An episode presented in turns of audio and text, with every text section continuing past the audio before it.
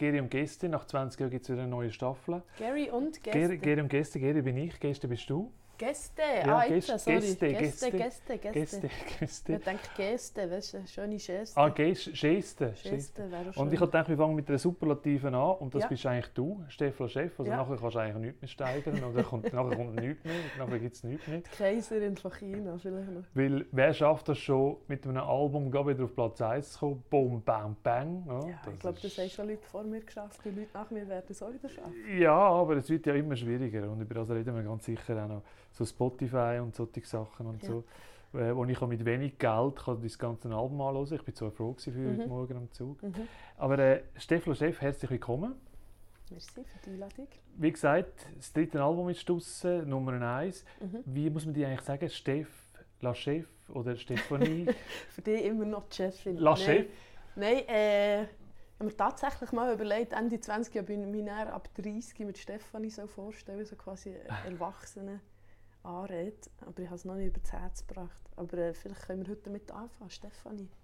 Das kann ich. Ich bin ja eigentlich auch nicht der Geri, ich bin ja der Gerald, Gerald. oder? Und Gerald. überlegen wir jetzt auch schon langsam Gerald mit, mit der EGÜ. Ja. Eltern sind grausam. Also Ja. eigentlich der Gerald. Gerald. Und zur Versicherung und so schreiben schreiben immer noch Briefe mit Gerald. Mhm. Das ist grausam. Also du bist aber Du bist bei Gary geblieben. ja, bis jetzt noch. Also, Vielleicht ab, ab 60, vielleicht, vielleicht der ab Gerald. 60. Also. Also du bist Steffi. Ja, Steffi. Okay. Mit einem F. Mit einem F, ja. Das ist haben wir im Kindergarten, weil wir eins machen, schreiben wir mit zwei F. weil wir sagen ja nicht Steffi. Und klein Steffi mit fünfjährigen hat dann gefunden, ja, aber wir sagen auch nicht Stefanie. und ich schreibe mit Steffi mit einem F. Also es ist Ich bin dabei, dabei geblieben. Ich habe ja, eigentlich habe ich einen Fehler gemacht. Ich habe mich extrem gut vorbereitet auf das Intro. Ja. Und so habe ich das Dagi Magi äh, Ja. Intro gelesen, das über 10 Seiten lang ist und so. Ja. Und dann dachte ich, boah, da ist viel passiert. He? Ja, Das ist schon krass. das war ziemlich heftig. Ich musste dann auch eine halbe Stunde in die Hängematte liegen, nachdem ich es gelesen habe. Das ist ziemlich so... Gell? Ja. So, also praktisch nicht, ja, das ganze Leben ist eigentlich fast fast Ja, ja, nichts denke so, hier oder? hast du eine Zusammenfassung von deinem Leben. Im merci. Leben, voilà. Jetzt, jetzt kommt nichts mehr.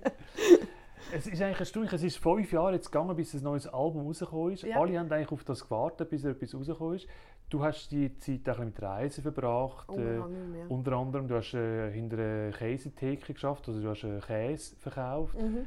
Ähm, und wenn ich auch schon dort gelesen habe, in dem Tagimagi-Artikel, dass du nach dem ersten Album auch schon ein bisschen, sagt man das, Burnout gehabt hast und jetzt nach dem zweiten Album auch wieder. Ja, ich hatte einfach auf der ersten Tour so einen Moment, gehabt, wo ich, äh, wo ich mich verausgabt habe und dann nicht mehr haben mögen. Dann musste ich das Konzert absagen. Wie merkt man das? Wenn man so grennend in Embryostellung im Backstage liegt und keine Nerven mehr hat für gar nichts mehr.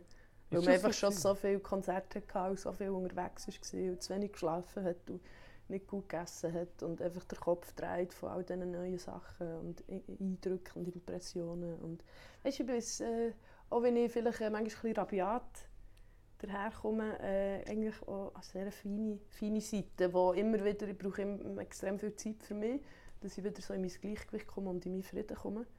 Und merke dort auch, weißt, dass ich anders funktioniere als andere Leute, die einfach können fahren, fahren, fahren Und ich muss immer wieder in mein, in meine Seelenfrieden äh, und in meinen Raum können abtauchen Das habe ich auch gemerkt und das respektiere ich mittlerweile auch.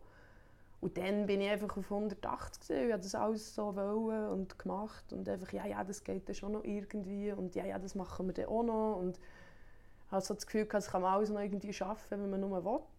Und eigentlich so ein bisschen energetisch auf Pump gelebt, also so vom Körper her. Mhm. Einfach völlig über das Limit drüber. Und Und dann hast du gesagt, Notbremse, aus die Maus, aufhören.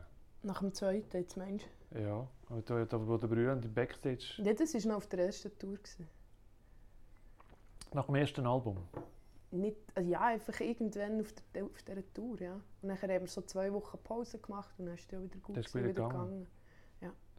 Was machst du denn, dass das nicht nochmal passiert? Jetzt sind wir wieder eigentlich gleich weit. Alle loben Ich dich bin in viel näher bei mir und spüre viel mehr äh, meine Energie, wie viel Energie das ich habe und wie viel nicht. Und äh, lerne Nein sagen, und zwar ohne schlechtes Gewissen. Das ist eben die Magic, das ist eben die hohe Kunst, weil Nein sagen, das geht schnell mal noch, aber meistens ist das ja so internalisiert, äh, schon so dass man sich selber ein schlechtes Gewissen macht. Und das habe ich aufgehört.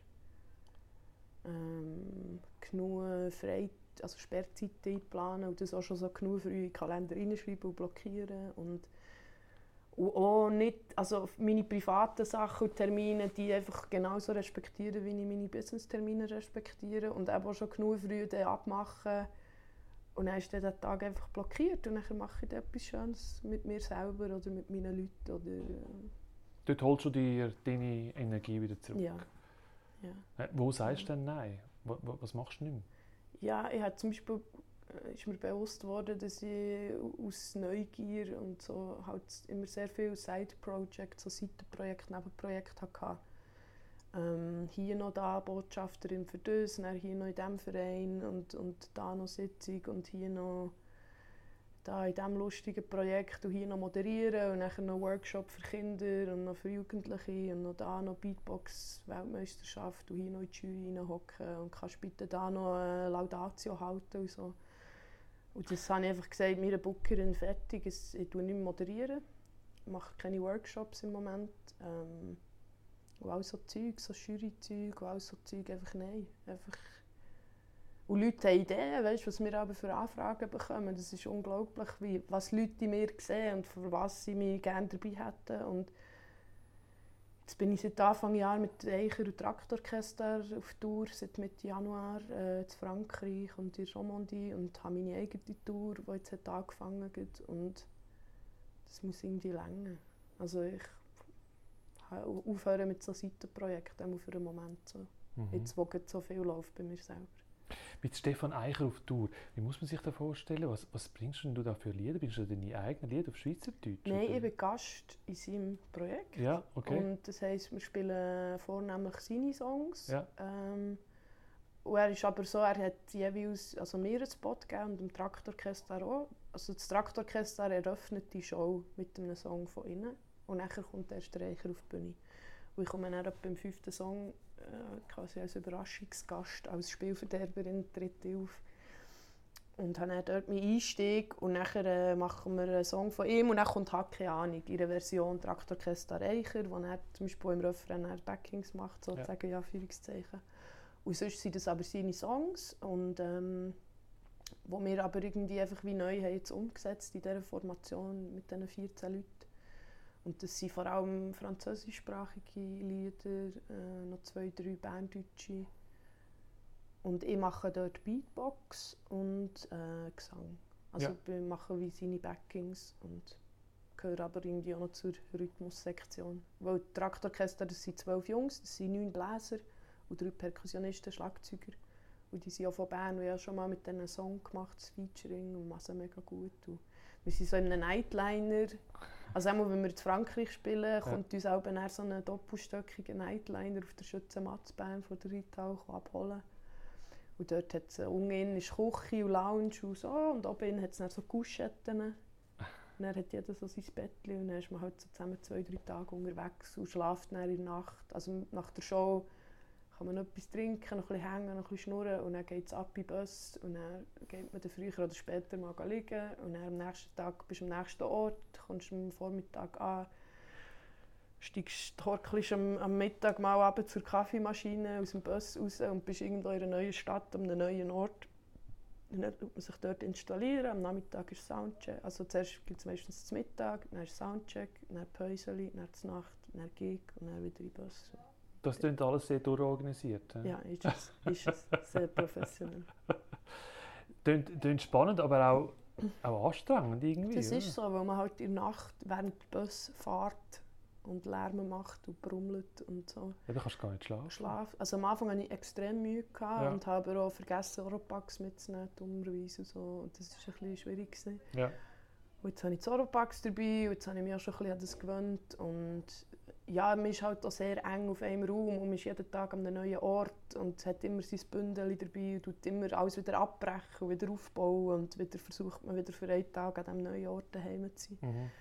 Und ich merke es auch, also so, wenn wir, wir jetzt auch schon zwei, drei Gigs in einem Stück gehabt und dann ist meistens der zweite so der Beste, weil man irgendwie schon, hat schon eins gehabt, man ist wieder so, das Team ist wieder zusammen, man spürt einander wieder Und dann oft so am dritten, vierten Tag ist dann wieder so, ach, ist jetzt gut, super und so, aber ich würde gerne mal wieder heim in meine Räume, Ja. in meine vier Wände, in mein Bett, Ja, in meine klar. Ruhe haben und einfach, ja.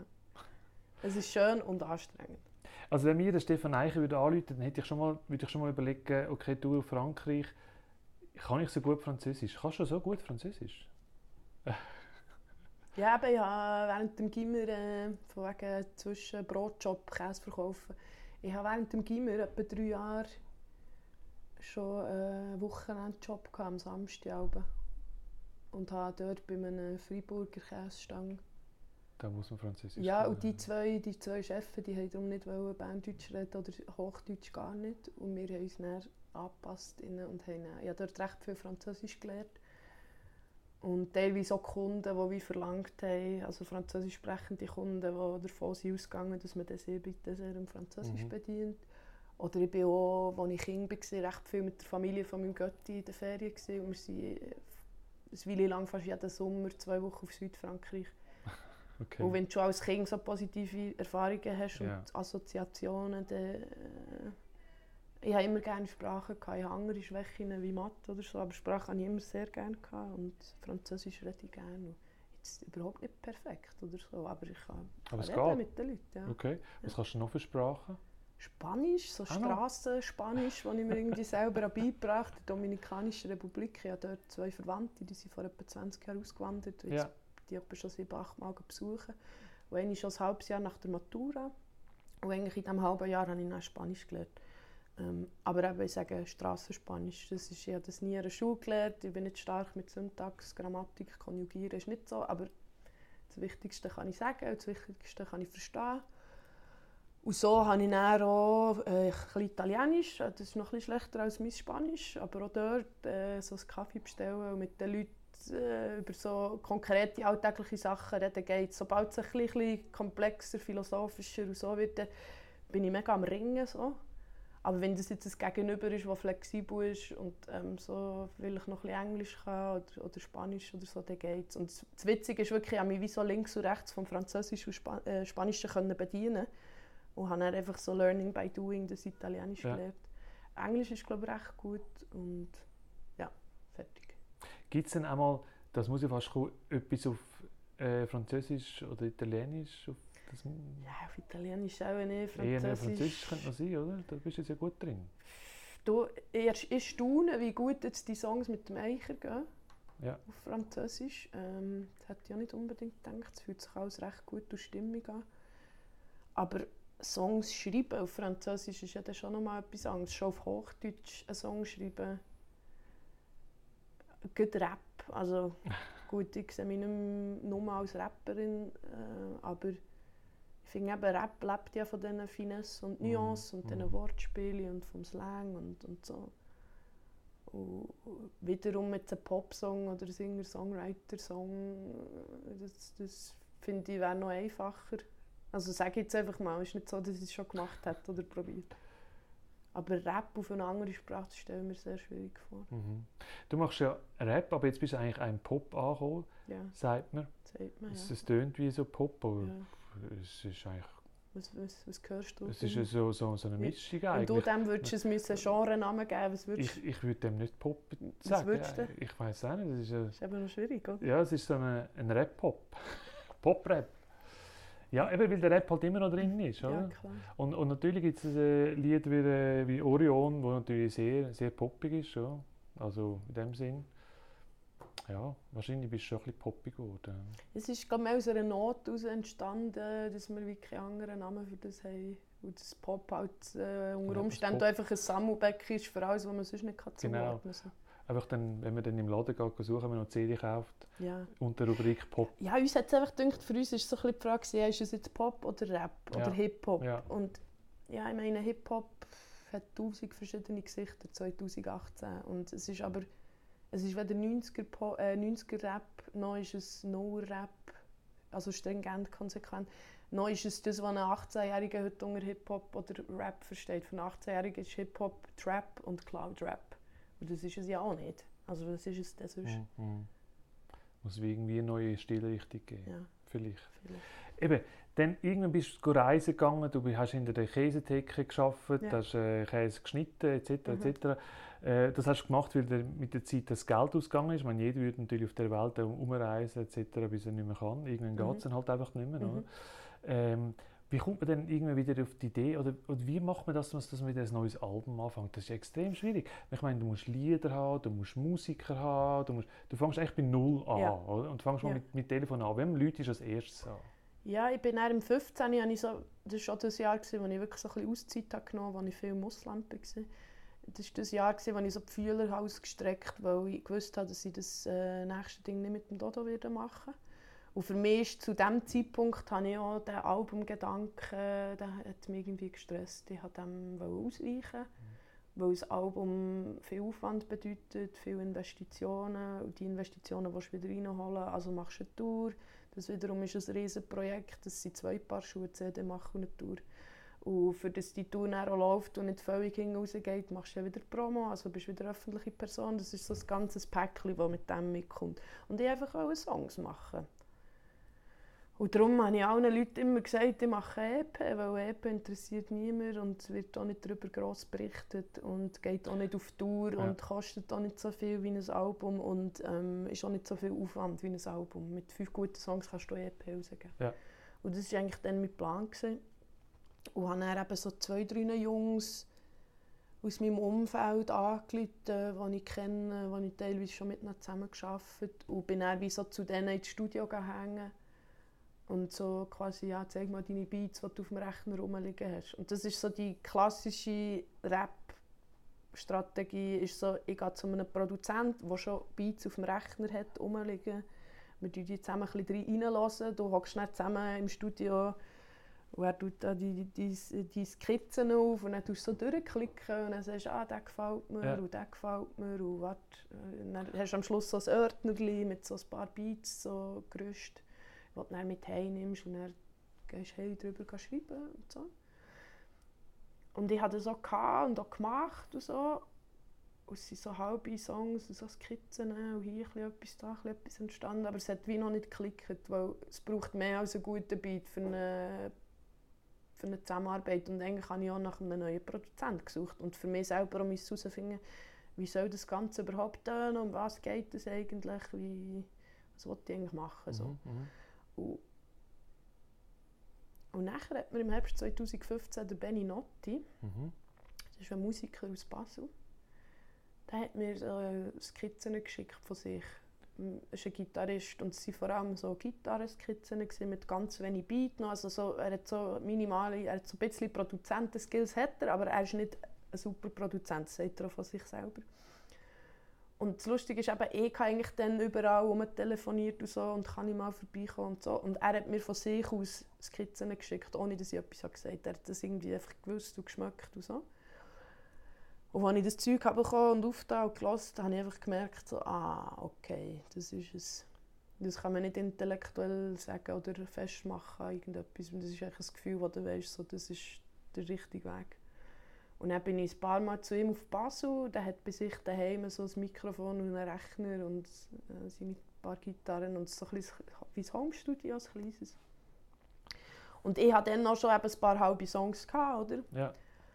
Und nachher haben wir wie geschaut, was zueinander passt. Also Skizzen von mir, Textskizzen über Gitarrenskizzen von ihm. Und nachher sind äh, im Machen noch zwei, drei neue Songs entstanden und so. Dann haben wir am Schluss, glaube ich, etwa sechs, sieben so Songs, gehabt, jetzt noch nicht ausgeschafft, aber das waren Songs. Gewesen. Und nachher, ähm, ich habe im Sommer 16 mit dem Ben Müllenthaler von Bern einen Song gemacht für eine Money Matter Compilation, Ja. so neue Interpretationen von Money Matter Stücken. Und der Ben Müllenthaler war dann der Executive Producer und der Mischer von diesem Projekt. Also eigentlich sind alle Fäden bei ihm am Schluss zusammengekommen. Und ich habe mit ihm zusammen einen Song produziert für diesen Sampler. Und die Zusammenarbeit war extrem gut. Gewesen. Und der Ben Notti und der Greis, die haben zusammen ein Projekt, das heisst Notti Vümie. Und die haben ebenfalls einen Song gemacht für die Manimatta Compilation und haben auch mit dem Ben Müllenthaler zu tun gehabt. Und jetzt haben der Ben Notti und ich herausgefunden, dass wir beide mega Fans sind von dem Ben Müllenthaler. Und der Ben Notti hat dann gesagt, komm, wir fragen den Ben Müllenthaler an und holen ihn ins Boot als Produzent. Ja. Weil wir brauchen einen Produzent, weil ich bin nicht der Produzent, oder? Oder ich kann das auch nicht dorthin bringen, wo das schlussendlich her muss. Dann haben wir nachgefragt, er hat ja gesagt. Und ich habe immer noch von EP geredet. und dann haben wir im Herbst 2016 für das dritte zusammenarbeiten im, im Studio von Ben Müllenthaler in Bern. Und dann ist eine, eine Dynamik, eine Magie entstanden in diesem Studio, in dieser Dreier-Konstellation, wo, wo ich so vorher noch nie erlebt habe. Das ist extrem flüssig, organisch, lebendig, cool. Wir haben einerseits die fünf, sechs, sieben Songs ausschaffen, die mhm. wir schon hatten. Und dann sind plötzlich, ey, von wo immer, sind einfach Songideen mir zugeflogen. Und ich bin dann mit Ideen ins Studio gekommen und habe gesagt, Giele, ich habe einen neuen Song. Und habe ihnen eine Refrain-Idee vorgesungen mit Text und Melodie. Sie haben angefangen, das raushören, sie haben angefangen, das Tempo raushören. Der Ben Müllenthaler hat angefangen, den Beat programmieren. Der Ben Nott ist mit der Gitarre nebendran gehockt, ja. hat die Tonart rausgelassen und hat angefangen, Riffs spielen. Und ich gucke wieder so, ah, der ist cool, oder ah, kannst du noch ein bisschen jazziger, oder ah, der ist mir zu fröhlich, mach noch, ah, der ist cool gewesen. Dann ist manchmal so in einer halben Stunde, Stunde um die Refrain-Idee, die ich mitgebracht habe, so wie ein Loop entstanden, so wie ein Grundbeat. Ja. Und dann bin ich irgendwie in einen anderen Raum vom Studio und bin dort Strophen schreiben und sie haben in dieser Zeit am, am Beat weitergebastelt. Das ist eben auch extrem leicht Ring von der Hand gegangen, wie ich das so früher äh, nicht so... Früher eher recht knorzt und für mich allein daheim in der Nacht müssen schreiben und das Zeug rumbüscheln und biegeln und äh, jedes Wort auf Gold angelegt. Ja. Und diesmal ist einfach der Tank so voll mit Ideen und Gefühlen, die einfach raus müssen. Das, das einfach wirklich, es hat mir wie geschrieben, es war krass. Gewesen. Ich habe, mich, ich habe selber ab mir gestaunt und habe mich auch gefragt, wo die Ideen kommen. Und teilweise sind die Ideen schon gekommen mit einer Vision, wie dieser Song muss tönen. Also welches musikalische Gewand das er soll haben und dann eben so sind teilweise an einem Tag einfach, ist einfach ein neuer Song entstanden, so quasi aus einer Refrain-Idee, die ich ja. die Nacht vorher hatte und am nächsten Tag haben wir einen neuen Song gehabt. Und dann hat es einfach so einfach Songs gehagelt und geregnet. Und, und dann haben wir im Frühling 17 haben wir etwa 15, 16 Songs gehabt. Und dann haben wir durch das Jahr 17 durch nachher die Vocals definitiv aufnehmen. Weil vorher haben wir einfach mit Pilotspuren gearbeitet, so mit, mit so Demospuren von mir, von meiner Stimme. Und haben dann im 17. einfach die Vocals in zwei grossen Blöcke, einen im Mai und einen im August, aufgenommen. Und haben währenddem die ganze Zeit noch am Arrangement und an der Produktion noch ein gearbeitet und gebüschelt. Ich war dort sehr nah dran. Gewesen, ja. Und nachher im September haben wir die 16 Songs. Gehabt. Nachher haben wir eine kleine Listening-Session gemacht, in einem kleinen Kreis, ein halb Dutzend Leute aus meinem Umfeld. Äh, und haben die dann noch aus, also haben uns dann auch entschieden, welche dass wir ausarbeiten, definitiv. Und sind jetzt im Winter, glaube im Januar, also dann haben wir den Mix gemacht im Herbst, ja. äh, Winter, wo ich auch wieder sehr nah dabei war. Und dann im Januar ist es, glaube ich, gemastert worden. Im Januar 18. Okay. Wenn mich nicht alles täuscht. Also ein riesen Aufwand. Ja, zweieinhalb Jahre Arbeit. Das ist verrückt. Und, und wie, also, eben, du bist ja nie ganz sicher gewesen, ob du das Album machst oder nicht ähm, ein riesen Aufwand, zweieinhalb Jahre daran geschafft. Ähm, und wie, wie, macht man denn das? Sagt man, äh, du kommst das Geld später über, wenn du jetzt einfach mal so anfängst? Also, das muss ja irgendwie finanziert werden. Das ist ne? so. Also, also, oder fängst du mal irgendwo den Spass hört ja. irgendwo auf und die Rechnungen kommen, ja? Ja, also zuerst ist einfach mal der Glaube daran, an das Projekt ähm, und an meine Person und ähm, dass es gut kommt und es wird zuerst einfach mal vorausgeschafft und nachher haben wir aber den Ben Müllenthaler haben wir schon mal zahlen. Also wir sind, sprich der Martin von Baccarat, der mein Label ist, der hat noch so ein, ein Vorrätchen, ein, ein Kessel, wo er anfangen hat, etwas vorschießen ja. so.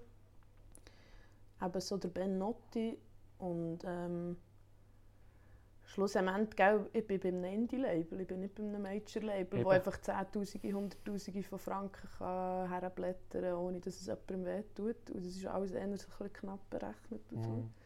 und wir haben schon die letzten zwei Alben, es läuft darauf aus, dass zuerst mal geschafft wird und alle an das glauben und so.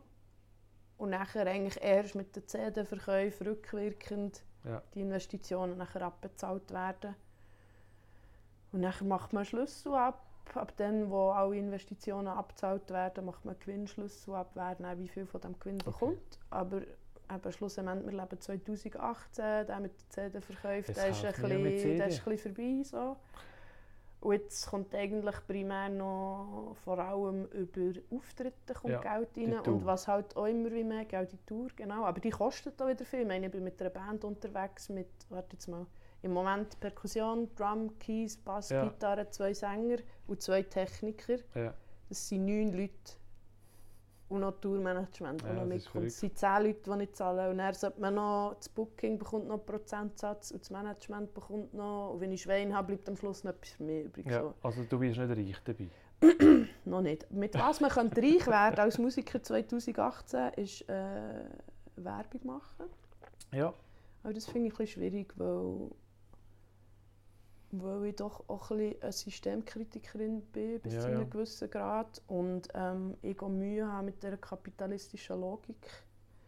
Und weil mich Werbung teilweise auch aufregt und äh, weil ich das ganze Phänomen eigentlich ziemlich ähm, bedenklich finde.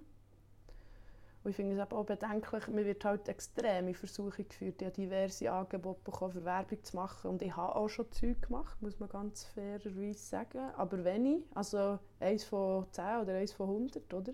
Wir haben das jedes Mal extrem sorgfältig abgewägt.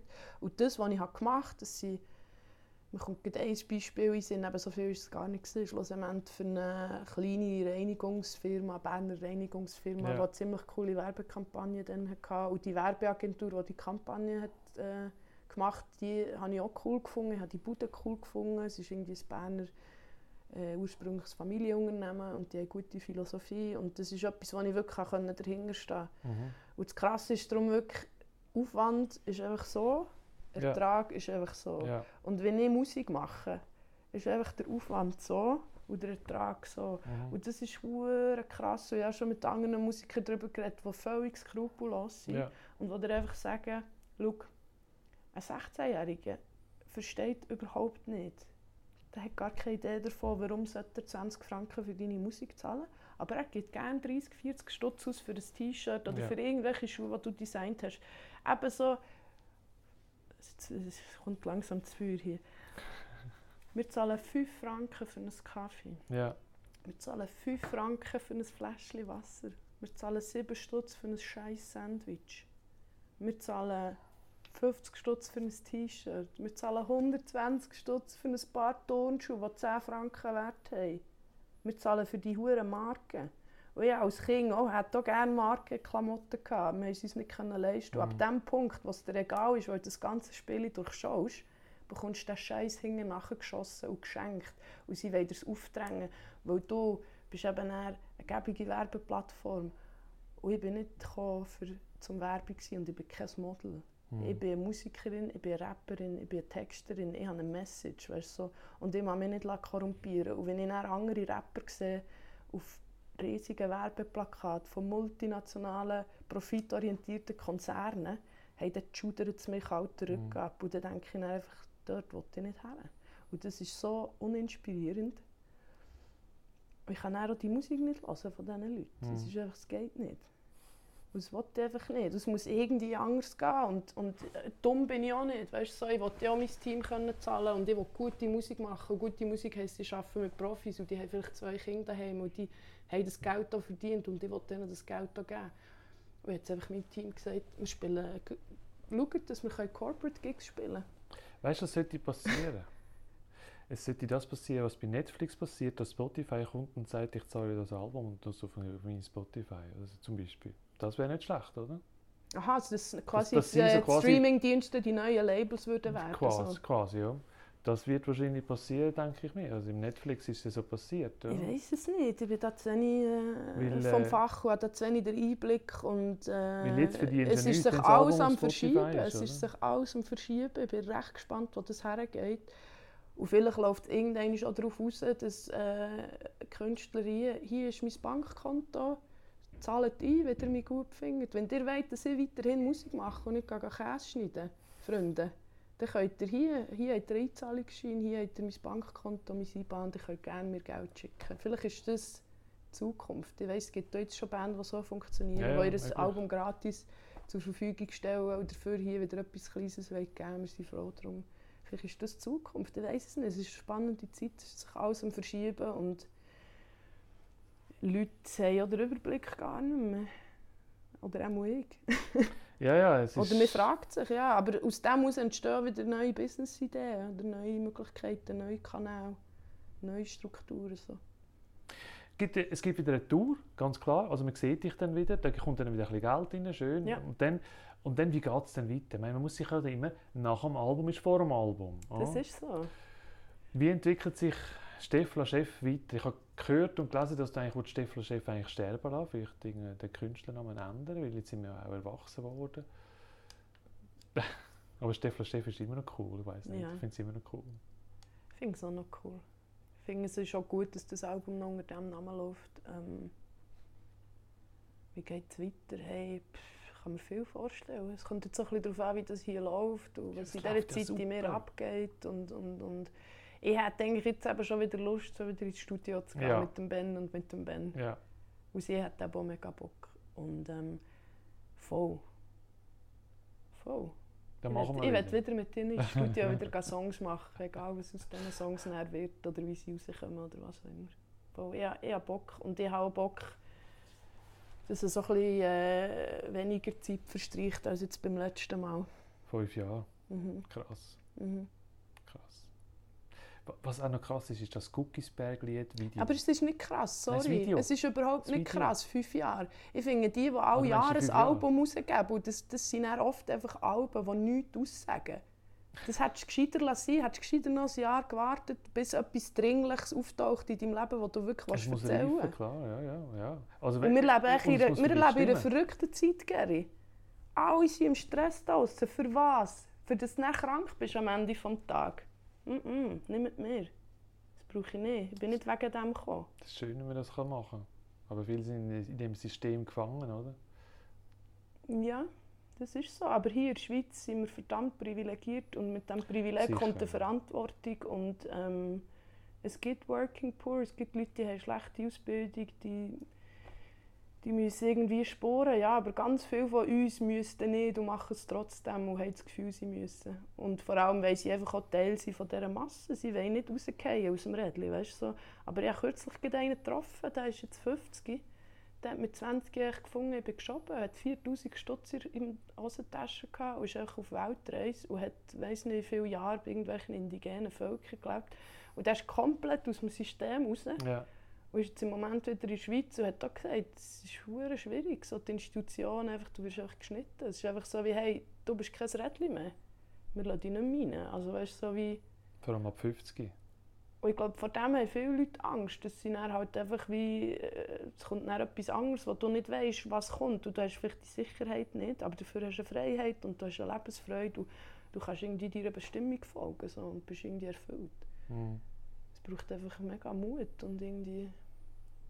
Ja, ich bewundere solche Leute, die das wirklich konsequent durchziehen. Und ich finde, ich gehe jetzt ziehe einfach mal los und schaue, was kommt und, und improvisieren und jonglieren und lasse mich auf das Leben ein und auf die Situation. Ja. Und bin auch bereit, auf äh, materiellen Luxus zu verzichten. Also, solange ich irgendwie ein Bett habe und einen trockenen, sauberen Raum und eine Toilette und etwas zu essen im Bauch, das sind einfach Grundbedürfnisse. Aber wir uns die ganze Zeit eben vor Werbung, da sind wir wieder bei Werbung, einreden, dass wir drei Autos brauchen und mm. zehn Paar Hosen und 100 Paar Schuhe und jeden Trend hinten nachher säckeln und noch das Kochgerät und noch Ferien dort und dort. Und das brauchen wir doch alles gar nicht. Es ist nice to have, ja, ja. es ist Luxus, aber es, wir brauchen es nicht. Hey, hier in diesem Land, es ist echt alles im Überfluss vorhanden. Schau doch mal im Brocki, findest du alles für einen 5 Lieber. Du kannst alles holen, wo du sonst 100 Stutz zahlst im Laden. Und nachher auch der ganze Verschleiß von Zeug, Akkus, die nach einem Jahr gehen lassen, was du mich verarschen? Wo alles kaputt geht, klar, ja. Jedes Jahr ein neues Handy. Ja, ja, weiss es schon. Weil es immer funktionieren. Gut, also Steffi mit einem F. Gerne. Wir können heute und da die Welt nicht ändern, wir versuchen es mindestens. Ich versuche aus dem System wieder rauszukommen. Ich bin ja schon bald 50 und brauche vielleicht auch wieder mal einen neuen Job. Ich will, ich, du willst keine Ratschläge verteilen. Nein, nein, ich, ich bewundere das. Ich, ich finde das ja cool. Aber weißt, wenn du dann auch eine Familie hast und so, Ja, das ist wieder ein anderes bist du Kapitel. total im Seich. Ja, Äh, noch ganz ganz schnell zum Guggisberg und, Ja. und, dem, und dem das Video. Video, ja. Das ist verrückt. Ein, man sieht dich da an einem, an einem Baum oben Ja. runterhängen, Ja. oder? Also mit, also mit den Füßen. Ja. Mit den Füßen bist du angemacht am. Ast. Ist das wirklich so gedreht worden? Ja.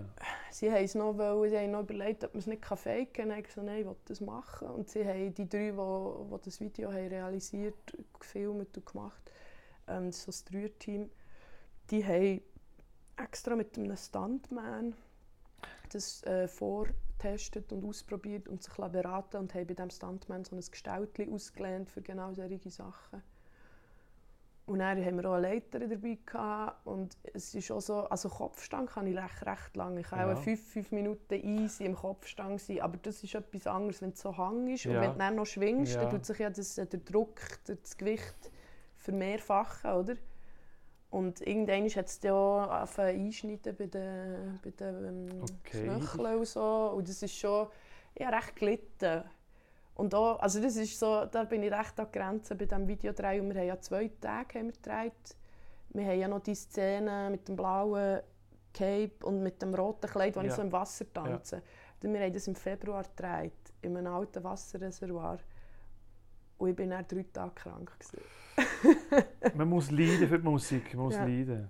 Verrückte Sache. Also genau. unbedingt anschauen. Auf YouTube kann man das Guggisberg-Lied auf, auf Video anschauen. Gut, also herzlichen Dank. Wir sehen dich auf Tour. Und habt Sorge und ich freue mich auf das nächste Album. Merci, du dir auch. Danke für die Einladung.